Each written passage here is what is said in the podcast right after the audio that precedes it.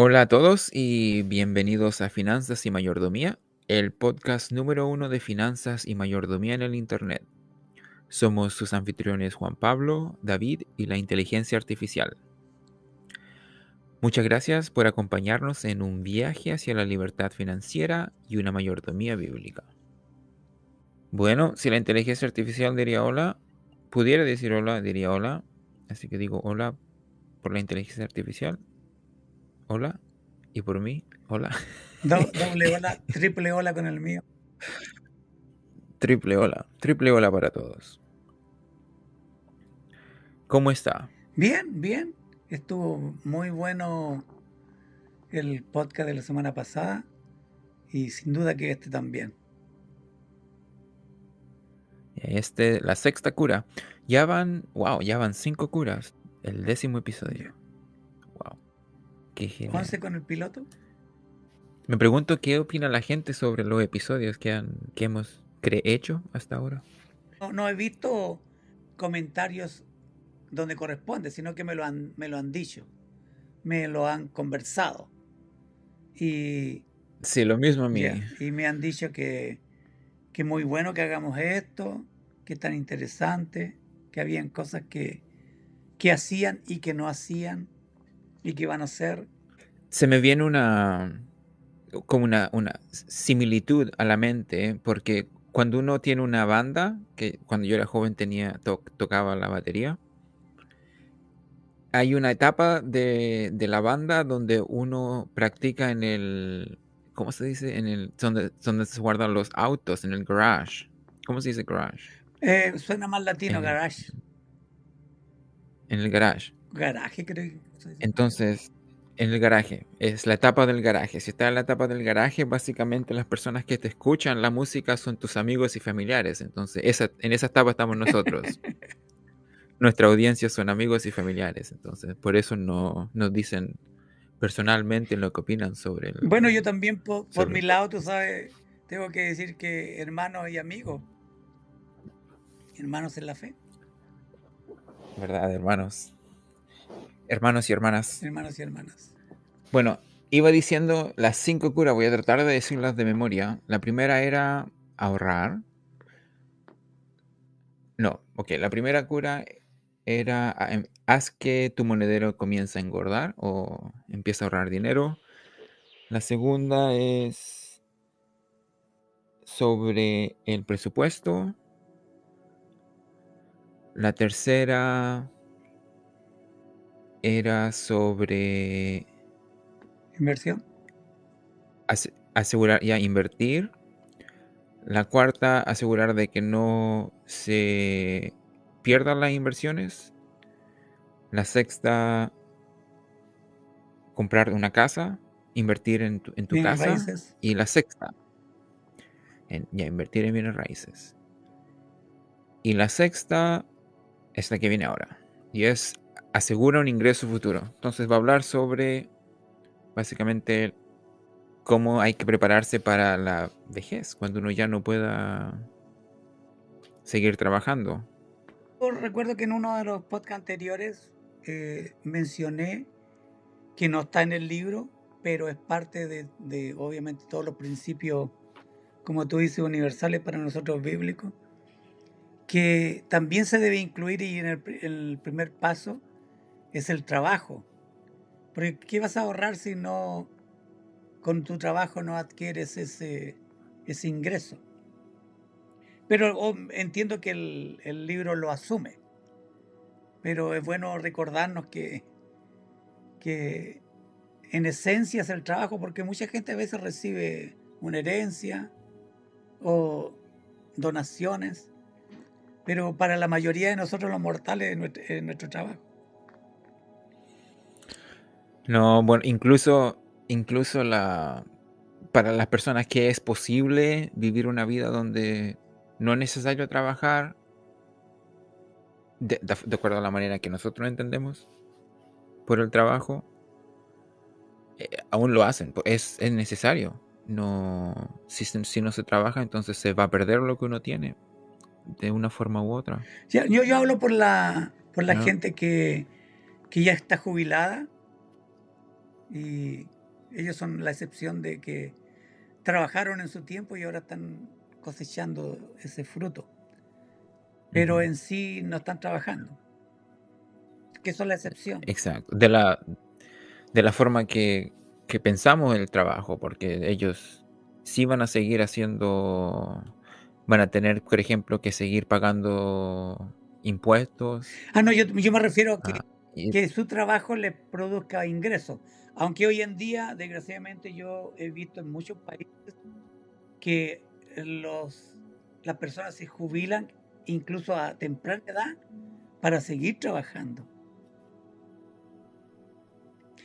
Precisamente ayer veía de un señor que había sido cajero, no, ochenta y tantos años, no me recuerdo, 86 creo, y hizo un... Ya, GoFundMe. Es como, anda, anda a darme fomento o algo así, anda a darme... Sí, ingreso. Anda a darme dinero. bueno, y él logró eh, recaudar algo de 60, 80 mil dólares. ¿Para qué? Para que se pudiera jubilar. Imagínate jubilar, mm. trabajar toda tu vida de cajero. No es un ingreso como para ser un inversionista. No. Aunque sí, sí podría haber sido, pero bueno, cosa de la vida. El hecho de que aquí en Estados Unidos una persona no se jubila a temprana edad porque si gana 4.000 le van a dar 1.500. Es una miseria lo que recibe. Peor, sí. Es, es increíblemente poco. Es, es una miseria. Por eso es que la mm. gente vive, los ancianos viven con sus padres. Que es justo, ¿eh? que es bíblico. Con, sus hijos. Disculpa, con sus hijos, con sus hijos. Sí.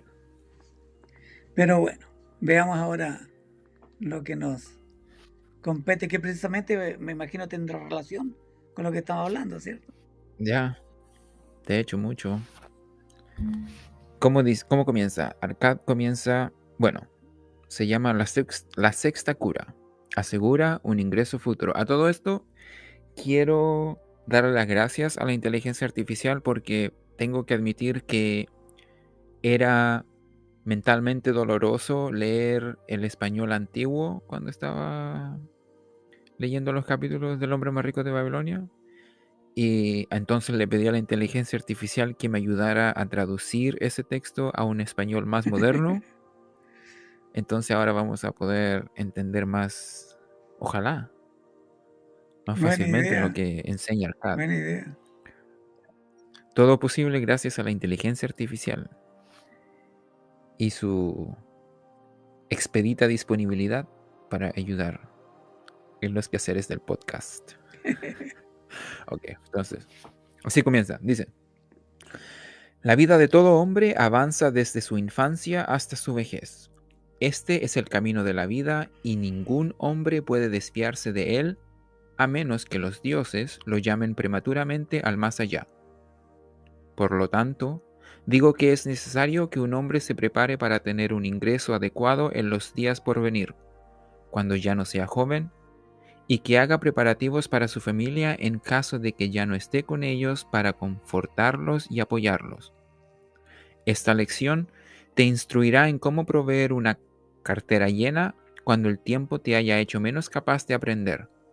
Así habló Arcad a su clase en el sexto día básicamente lo que hemos estado hablando. Hemos estado ¿Te, ¿te puedo pedir eh, una, una pequeña acotación?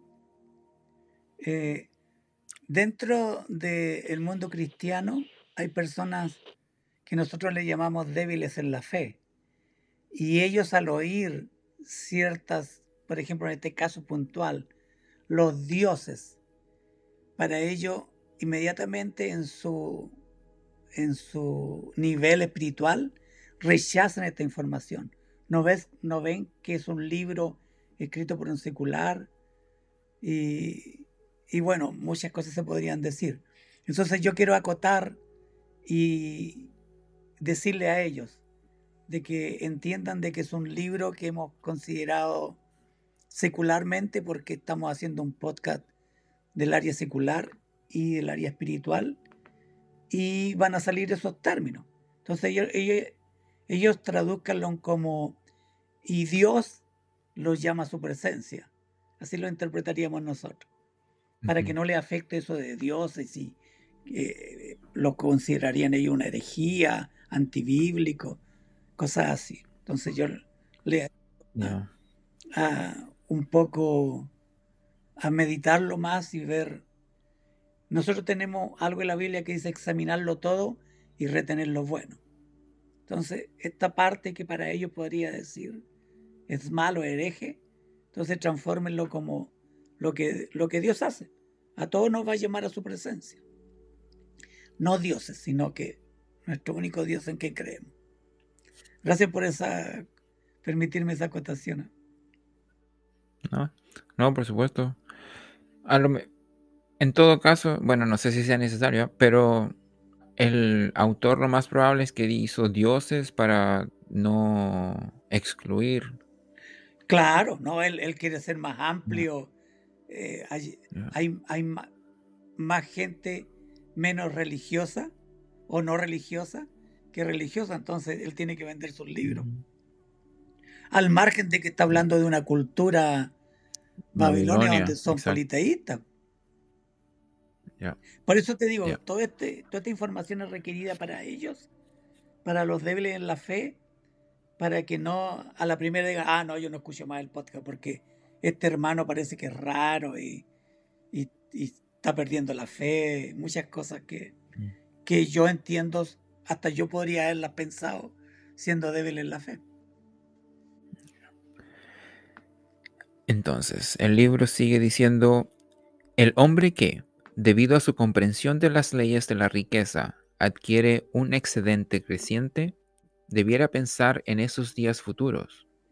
Debiera planear ciertas inversiones o provisiones que puedan durar de manera segura durante muchos años, pero que estarán disponibles cuando llegue el momento que tan sabiamente han anticipado. Sería interesante saber cuántas, cuántos de los oyentes han anticipado este momento si, se han puesto a pensar, sería bueno que nos dejen saber. Sí, que hagan un comentario. Incluso, claro, incluso que traten de capturar el recuerdo lo más detalladamente posible. sería un buen ejercicio mental. Yo, yo conozco a mucha gente que ellos me han dicho que esta realidad se vinieron a dar cuenta muy tarde. 40 años, 50 años, no desde el día que comenzaron a trabajar. Entonces, no, ah, ¿cómo es la expresión bíblica? No acumularon para la vejez. Lamentablemente hay, hay circunstancias donde puede ser muy tarde Ojalá que nadie de las personas que nos escucha esté dentro de, esa, ese conjunto. Si se están acercando, ojalá, ojalá piensen sobre lo que significa verdaderamente no prepararse para la vejez. Porque como dice aquí, Dios lo ha hecho de tal forma que toda persona que nace vive, envejece y muere.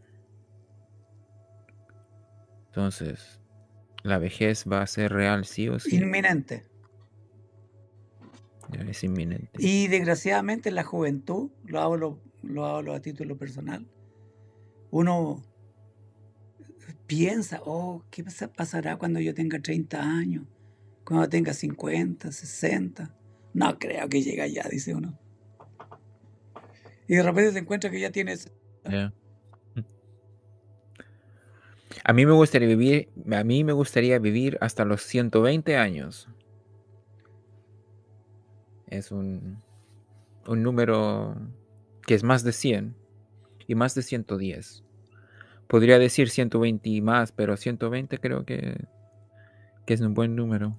Así como están las expectativas de vida, creo que le llaman, que están altísimos hoy en día. Quizás cuando te llegue tu vejez estén más alta todavía. Ah, también, también depende cómo te cuides eh, la salud. ¿ah? Porque no tiene ninguna gracia vivir 120 años. Llegar a la vejez. ya. Vas a ser una carga para alguien. Exacto, es, ese es el, esa es la letra pequeña. Yo pienso igual que, tú, hay que pero tengo esa mentalidad. Yo no quiero ser carga de nadie, al contrario, ser ejemplo para que la gente diga, eh, mira, ese señor camina solo, hace sus cosas solo y la edad que tiene. Bueno, sigamos. Supongamos de que esto que hemos dicho hasta ahora es suficiente para que la persona diga, wow, de verdad, tengo que preocuparme sobre el futuro y mi vejez. Entonces, ¿qué hago en el futuro? ¿Qué, cómo, me, ¿Cómo me preparo? Acá diría lo siguiente. Bueno, el sigue, bueno, el sigue. Hay diversas formas en las que un hombre puede asegurar su futuro con seguridad. Puede crear un escondite y allí enterrar un tesoro secreto. Sin embargo, no importa con qué habilidad se esconda, todavía puede convertirse en botín de ladrones. Por esta razón, no recomiendo este plan. Yo también no recomendaría ese plan, aunque no sé si puedo recomendar o no recomendar. Pero estoy de acuerdo con lo que dice. De hecho, tampoco es, bueno, el miedo no es solo que lo puedan robar, sino es que, ¿qué pasa si no lo puedo encontrar? ¿Y cuánto tiempo lo vas a vas a tener escondido. Porque si es dinero se te, se te va a desvalorizar. Si es joya, oro, se va, se va a valorizar. Oh, sí, sí. Bueno, Arcad sigue diciendo, dice, un hombre puede comprar casas o terrenos para este propósito. Si se eligen sabiamente en cuanto a su utilidad y valor en el futuro, son permanentes en su valor y, sus ganancias o su venta proporcionarán buenos resultados para su propósito. Entonces él dice, en vez de enterrar el dinero, invierte en...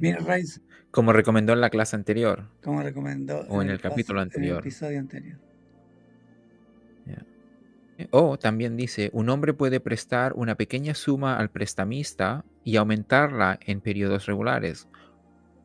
Quiere decir, uno puede depositar dinero al banco regularmente. El alquiler que el prestamista agrega a esto aumentará en gran medida su valor. Conozco a un zapatero llamado Ansan, quien me explicó hace poco que cada semana durante ocho años había depositado dos piezas de plata con su prestamista. El prestamista le había dado recientemente un informe sobre el cual se alegró mucho. El total de sus pequeños depósitos con su rentabilidad a la tasa habitual de una cuarta parte de su valor por cada cuatro años, ahora se había convertido en 1040 piezas de plata. Se ve que es, fue interés compuesto. ¿eh? Ya, si dice de que toma los depósitos y... Los reinvierte. Y la renta también lo reinvierte. Lo animé con gran gusto al demostrarle con mi conocimiento de los números que en 12 años más si mantuviera sus depósitos regulares de solo dos piezas de plata cada semana, el prestamista le debería 4.000 piezas de plata, una competencia digna para el resto de su vida. Seguramente, cuando un pago tan pequeño hecho con regularidad produce resultados tan rentables, ningún hombre puede permitirse no asegurar un tesoro para su vejez y la protección de su familia, no importa cuán prósperos sean, sus sean su negocio y sus inversiones. Yo, yo estoy pensando, ¿a la gente le interesará eh, de nuestra parte que le demos como ejemplo práctico de lo que hablamos? De hecho, me han comentado que sí que le gustarían ejemplos prácticos. Bueno, yo, yo, voy, a, darte un ejemplo bien práctico. Eh, nosotros decimos para la gloria de Dios y por lo que hemos dicho, para que la gente entienda de que, ah, mira, si ellos lo hacen y le funcionó, bueno, entonces se ve que funciona. No para aquí decir, ah, mira, ellos ya se, están dando, se la están dando, como dice el dicho por ahí, ¿cierto? Yo recuerdo cuando, cuando llegué a este país, tú mismo me dijiste, eh, papá, ¿qué opinas tú de la bolsa? Y yo inmediatamente te dije, oh no, mejor tu dinero trabájalo. Y como que te desanimé, te desanimé en cierta medida del conocimiento que tú estabas adquiriendo. Y yo muy confiado de, esa, de ese consejo, pasar los años. Y como yo no me quedo con esto no más sé, sino que siempre estoy aprendiendo, investigué bien la bolsa. Y me di cuenta de que no es una gran, no es como, ah, esto todos tenemos que invertir. No, es otra canasta dentro de los huevos que tenemos para depositar. Pero te voy a decir que es una muy buena canasta. Porque nosotros a título personal lo experimentamos y tiene muy buena rentabilidad. Pero a largo plazo. Las inversiones que uno hace a largo plazo, porque si no a corto plazo tendría que tener mucho, demasiado conocimiento y tiempo para saber en dónde ir moviendo el dinero. Pero la a largo plazo, como son eh, con interés compuesto, poco dinero te da mucha rentabilidad. Y nosotros lo hemos experimentado. tenemos inversiones y muy buen, buenos dividendos. Pero estamos conscientes que a largo plazo, porque ahora mismo yo veo mis inversiones están por el suelo como está el economía de Estados Unidos. Estamos a, abril del 2020. Sí. Para alguien que esté escuchando el, Pero así son las inversiones. Las inversiones suben y bajan. Es, es parte del ciclo. Que yo digo también para comprar y vender. Entonces ahora yo no voy a quitar mis inversiones. Las dejo hasta cuando venga la ola alta. Si seguimos, si seguimos los pasos que dio Arcad y, estudiamos lo que, en lo que vamos a invertir, eh, la bolsa, como, tiene, como dice usted, la, la, bolsa es, no sé cómo decirlo, como dijo usted, es una muy buena canasta. No la única, es una de muchas. Pero aquí Arcad no, no, no ha planteado dos, la bolsa y los bienes raíces son las mejores inversiones que uno puede hacer. yo aprendí eso. Y por eso tiene, dinero en ambas cosas. Eh, ya, en el, padre rico, padre pobre. Ah, conversan sobre esa. Que es otro libro que vamos a tratar a futuro. ¿eh? Ya, muy buen libro también. Bueno, esto lo digo vuelvo a insistir, para, para que las personas vean lo práctico de lo que hablamos. No solo hablamos nomás, sino que lo, lo, nosotros ya lo hemos practicado. Lo estamos practicando. Lo otro que es, es solo basta ir a Google, o Google, ¿cómo se diga? En Google y, y buscar las gráficas sobre cómo a funcionado la bolsa a través desde la historia que ha existido la bolsa y se va a ver de que a pesar que baja a veces, siempre es una línea que, va subiendo. Yo pienso que una de las razones por la que ocurre, por la que esto es posible, de que la línea siga subiendo, y yo creo que va a seguir subiendo, es porque mucho de lo que, mucho de la economía está dictado por lo que es la creatividad humana y la creatividad humana no tiene límites. Entonces, si la creatividad humana no tiene límites y mucho de la economía está dictada de acuerdo por, la creatividad humana, entonces eso significa de que siempre va a subir. La economía siempre va a subir, claro. Y, estos errores o correcciones que ocurren cuando el mercado baja abruptamente, se podría argumentar que no son necesarios, ah, pero ocurren y no son del todo, ah, no son algo necesariamente malo, porque aún dentro de ese ocurrimiento hay oportunidades para... Sí, gracias, gracias a Dios. Para tomar ventaja. Gracias a Dios, nosotros como eh, del, del lado espiritual, yo soy muy sensible a esa realidad. Yo creo que la crisis del 2008, un economista dijo que se produjo por la codicia de muchos financistas. Entonces, somos humanos, siempre va a generarse la codicia, la ambición. Eh, pero como dijiste tú, siempre va a haber correcciones. Y, y, también sé de que es una falacia asumir de que porque algo ha ocurrido en el pasado va a ocurrir en el futuro, pero es, como una tendencia, es, es, es, un tipo de herramienta o método que se puede utilizar para tomar una de... Es como aprender de la historia, básicamente. Sabemos que la historia no necesariamente se va a repetir, pero se, sí se repiten, ¿cierta? De una forma u otra. Por lo que te, por que te mencionaba, si somos nosotros, seres humanos imperfectos, desarrollando un sistema, va a ser imperfecto. Entonces, no con hombres codiciosos, ambiciosos, que van a echar a perder la economía.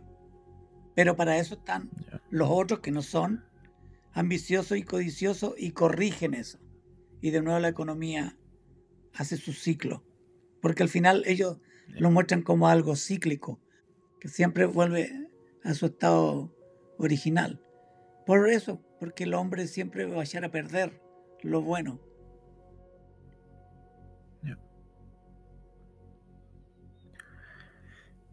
Me pregunto qué opinan los oyentes sobre lo que dijo Arcad en relación a a la necesidad de asegurar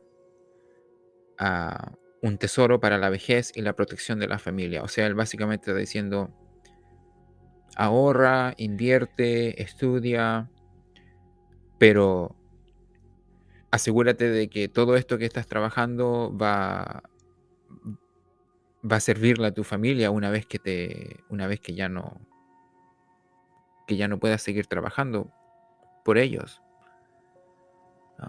Él dice, hazlo incluso si tienes negocios. No, no importa tu, situación, tienes que hacerlo. Es como un no negociable.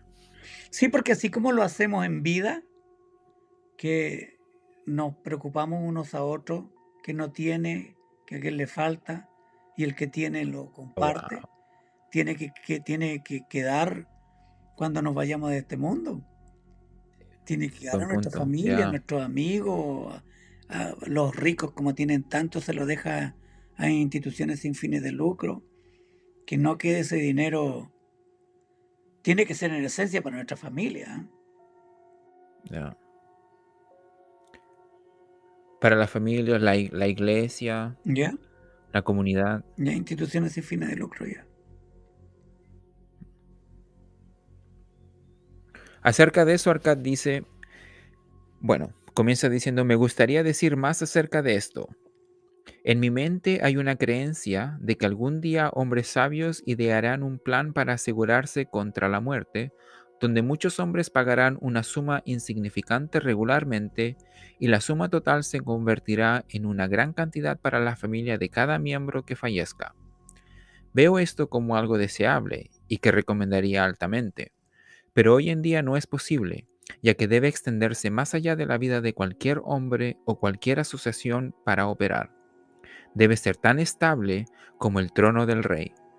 Algún día creo que tal plan se llevará a cabo y será una gran bendición para muchos hombres, porque incluso el primer pequeño pago hará posible una fortuna para la familia de un miembro si fallece. Él está hablando sobre el seguro de vida aquí. Básicamente. Básicamente, el, por suerte, la sociedad, la raza humana ha logrado encontrar la forma en que pocos aportes e inversiones inteligentes uh, factualicen el sueño de Arcad del que está hablando. Me imagino que en Babilonia no existía eso porque... Sí, creo que algo moderno. Claro. Sí. Ya, algo debe ser bien moderno. tenemos que decirle a los oyentes que como a todo, como a todo lo que hemos sugerido nosotros, siempre asegúrense, si, si van a contratar un seguro de vida en este caso, muy bien qué seguro contratar. A todo esto me pregunto, ¿qué nos, qué nos dice la inteligencia, la inteligencia artificial acerca de los seguros de vida? Dice, entonces la inteligencia artificial nos dice que un seguro de vida es un contrato entre una persona y una compañía de seguros en el que la persona paga primas regulares y, a cambio, la compañía de seguros promete pagar una suma de dinero, conocida como beneficio por fallecimiento, a los beneficiarios designados por la persona en caso de que fallezca durante el plano del seguro.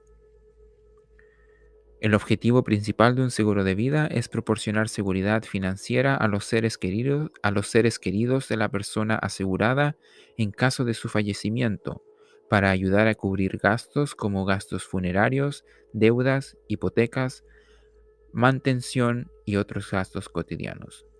Manutención. ¿Qué es manutención? Mantención. Manutención, sí. se usa, no, creo que se usan esas dos palabras. Creo que los mexicanos usan Manutención. mucho esa palabra. Nosotros usamos. Ajá, ok. Y otros gastos cotidianos. Eso dice acerca del seguro de vida. Ya, eso es definitivamente lo que Arcade estaba, de lo que él estaba hablando. Hay un seguro de vida muy bueno, ¿eh? Que va más allá de poder pagarte lo que acaba de mencionar el libro. Te dejan una muy buena herencia. Tenemos, tenemos que encontrar a alguien que podamos entrevistar que nos enseñe más sobre los seguros de vida, porque sé de que son una herramienta muy poderosa. Si se utilizan con, otro, con otros métodos legales. Oh, pero acá dice, pero porque vivimos en un porque vivimos en nuestro propio tiempo y no en los días que vendrán, debemos aprovechar los medios y formas de lograr nuestros objetivos. Ya, entonces dice, porque no hay seguro de vida. Por lo tanto, recomiendo a, recomiendo a todos los hombres que, mediante métodos sabios y bien pensados, se preparen contra una billetera escasa a sus años maduros. Para un hombre sin la capacidad de ganar o para una familia sin un sostén, una billetera escasa es una tragedia dolorosa. Esta es la sexta cura para una billetera escasa. Prepárate con anticipación para, para las necesidades de tu vejez y la protección de tu familia. Qué bonito eh, que como sea las finanzas se relacionan con el bienestar familiar. ¿eh? Sí. Lo que hablábamos en el, en el, Ese, en el episodio pasado. Ya. Y, y a su vez es como, bueno, no sé qué sentir, pero también es tan real de que hay tanta gente que hacen de las finanzas algo doloroso y trágico. ¿Qué más? Algo desagradable. Sí, yo he meditado en eso y sabes tú que en esencia por ignorancia nada más. Y hoy en día es por ignorancia eh, adrede, porque lo hemos dicho en todos los eh, episodios. Hay tanto material. Mira, si hasta, hasta nosotros nos hemos dedicado a crear podcast para educar a las personas. Que tenemos experiencia en finanzas medianas, no somos expertos financieros, pero ah, se, le ha ocurrido a alguien crear información para que, para que cualquier persona, a cualquier nivel, bueno, la verdad que nuestros podcasts están a un nivel bien básico, pero precisamente para ellos, para hasta ahora. Sí, es que Tenemos que ir evolucionando para, para ir creciendo. Exacto. Eh, a encontrar a todo tipo de personas que crezcan con nosotros en este viaje, como hemos dicho. Entonces, básicamente, no es porque no se pueda, es porque no se sabe nomás. Seguir los principios, lo que tú mencionaste al principio del podcast. Y te van a funcionar.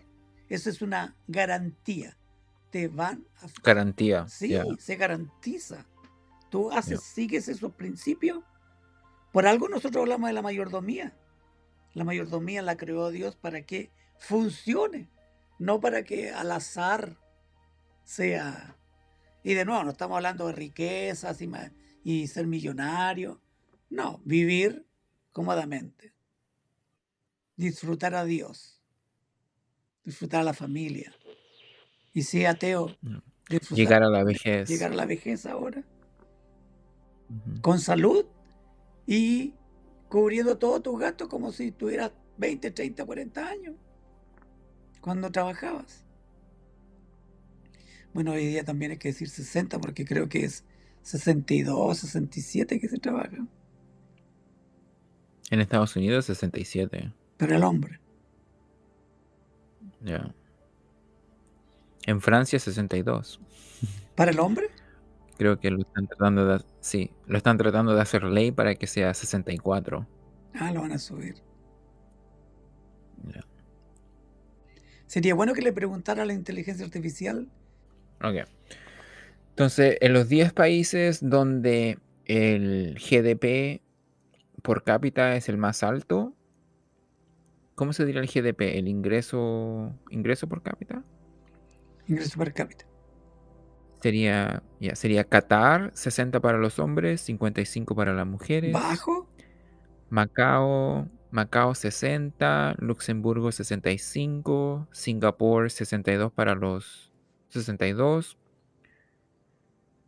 uh, Irlanda 66, oh, ese alto. Suiza 65 y 64.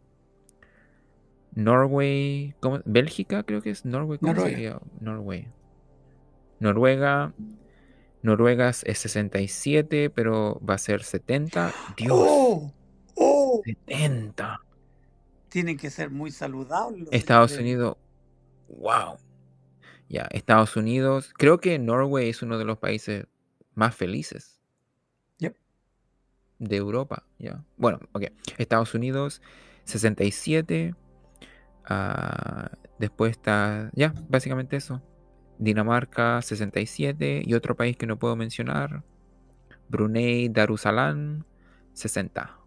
También, pero va a ser aumentado a 65. ¡Oh! Cinco años. Oh, Ya lo van a aumentar. Oh, oh. Lo que ocurre es de que la gente está viviendo más, entonces los seguros están teniendo que gastar más dinero en ayudar a gente por más tiempo, entonces ese dinero se va, se va a ir se va a acabar. Mm, yo no sé si estoy de acuerdo con esa. Por el mal uso de los políticos. no, pero solo matemáticamente. Yo, yo, no digo político, digo politiquero. Porque hay políticos muy que uno. Todavía existe políticos que uno tiene que sacar el sombrero frente a ellos. Pero hay muchos politiqueros que prefieren andar en aviones y gastar todo. Corruptos. No quiero hablar de ese tema personas corruptas. Ya. Ok, bueno, ¿qué más podemos decir acerca del retiro? aparte de que tenemos que invitar a alguien que sepa mucho sobre lo que es seguro de vida y otra palabra, a lo mejor podemos hablar de esto en el futuro. Fideicomiso. Fideicomiso. Fideicomiso. Fideicomiso, ya. Fideicomiso. Fideo.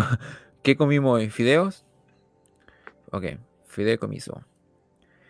Bueno, con esto veamos pidámosle a la, pidámosle a la inteligencia artificial de que nos haga un resumen. Pero podríamos pedirle primero que nos defina qué es fideicomiso. Ah, ya, fideicomiso, veamos. El fideicomiso. El fideicomiso es un acuerdo legal en el que una persona llamada fideocomitente transfiere el título de propiedad de bienes a otra persona o entidad llamada fiduciario para su administración y control en beneficio de uno o más beneficiarios.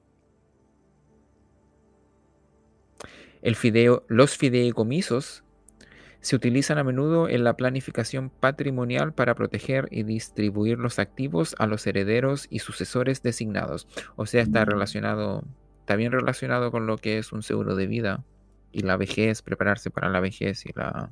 Correcto. La muerte, supongo. Fallecimiento. Sí, porque hay personas que todavía no tienen edad para administrar la herencia. Entonces tiene que haber alguien que en esa etapa no permita que se valorice lo, que se hereda. De eso trata. Y ahí es donde entraría eso, el fideicomiso. En inglés serían los trusts. Ya. Un trust. Los trusts. Muy, muy famoso el trust. Los trusts son muy famosos. Es una muy buena herramienta. Me gustaría aprender sobre, de verdad me gustaría aprender sobre el fideicomiso. Es una muy poderosa herramienta. ¿Qué, ¿Por qué alguna vez le dicen trustee? El trustee sería el fiduciario. Ah, ok. Ok, entonces, ¿cómo nos resumiría el, episodio de hoy? Diría, la inteligencia artificial dice, en el hombre más rico de... Ok, Arcade enseña la sexta cura para una bolsa magra. Magra significa delgada, ya, delgada, que es asegurar un ingreso futuro. Aconseja, que los, aconseja a los hombres que se preparen para un ingreso adecuado en sus años posteriores y que provean para sus familias si fallecen. Arcad sugiere invertir en cosas como casas o terrenos que aumentarán de valor o prestar regularmente una pequeña suma a un prestamista para acumular riquezas con el tiempo. También vislumbra un futuro en el que hombres de pensamiento sabio crearán un plan para asegurar contra la muerte, lo que sería una gran bendición para muchos. Sin embargo, hasta entonces anima a todos a prepararse para su futuro proporcionando contra una bolsa magra en sus años maduros. Y así llegamos al final de otro episodio de Finanzas y Mayordomía. Espero que hayan disfrutado de este programa tanto como nosotros. Antes de despedirnos, quiero recordarles que este podcast es posible gracias a su apoyo. Así que los invito a que compartan este episodio con sus amigos y familiares. Comenten sus impresiones en nuestras redes sociales y por supuesto, suscríbanse y denle, y denle me gusta al episodio. Recuerden que pueden encontrar nuestro podcast en Apple Podcasts, YouTube, Google Podcasts, Amazon, Amazon Music y Spotify, entre otros. Así que no hay excusa para no escucharnos donde y cuando quieran. Gracias por acompañarnos en Finanzas y Mayordomía. Nos vemos en el próximo episodio. Hasta pronto. Bye.